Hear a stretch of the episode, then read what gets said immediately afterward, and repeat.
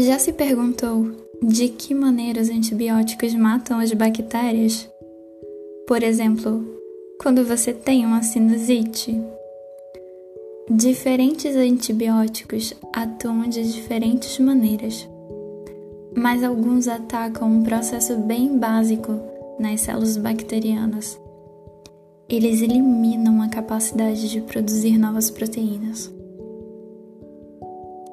Para usarmos um pouco do vocabulário da biologia molecular, esses antibióticos bloqueiam a tradução. No processo de tradução, a célula lê a informação de uma molécula chamada RNA mensageiro e usa essa informação para construir uma proteína.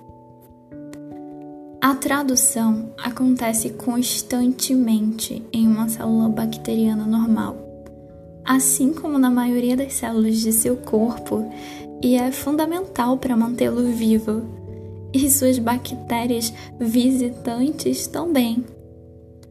Quando você toma certos antibióticos, por exemplo, eritromicina, a molécula de antibiótico se associa a moléculas fundamentais para a tradução de dentro da célula bacteriana e basicamente as paralisa, sem uma maneira de produzir proteína a bactéria para de funcionar e vai morrer eventualmente.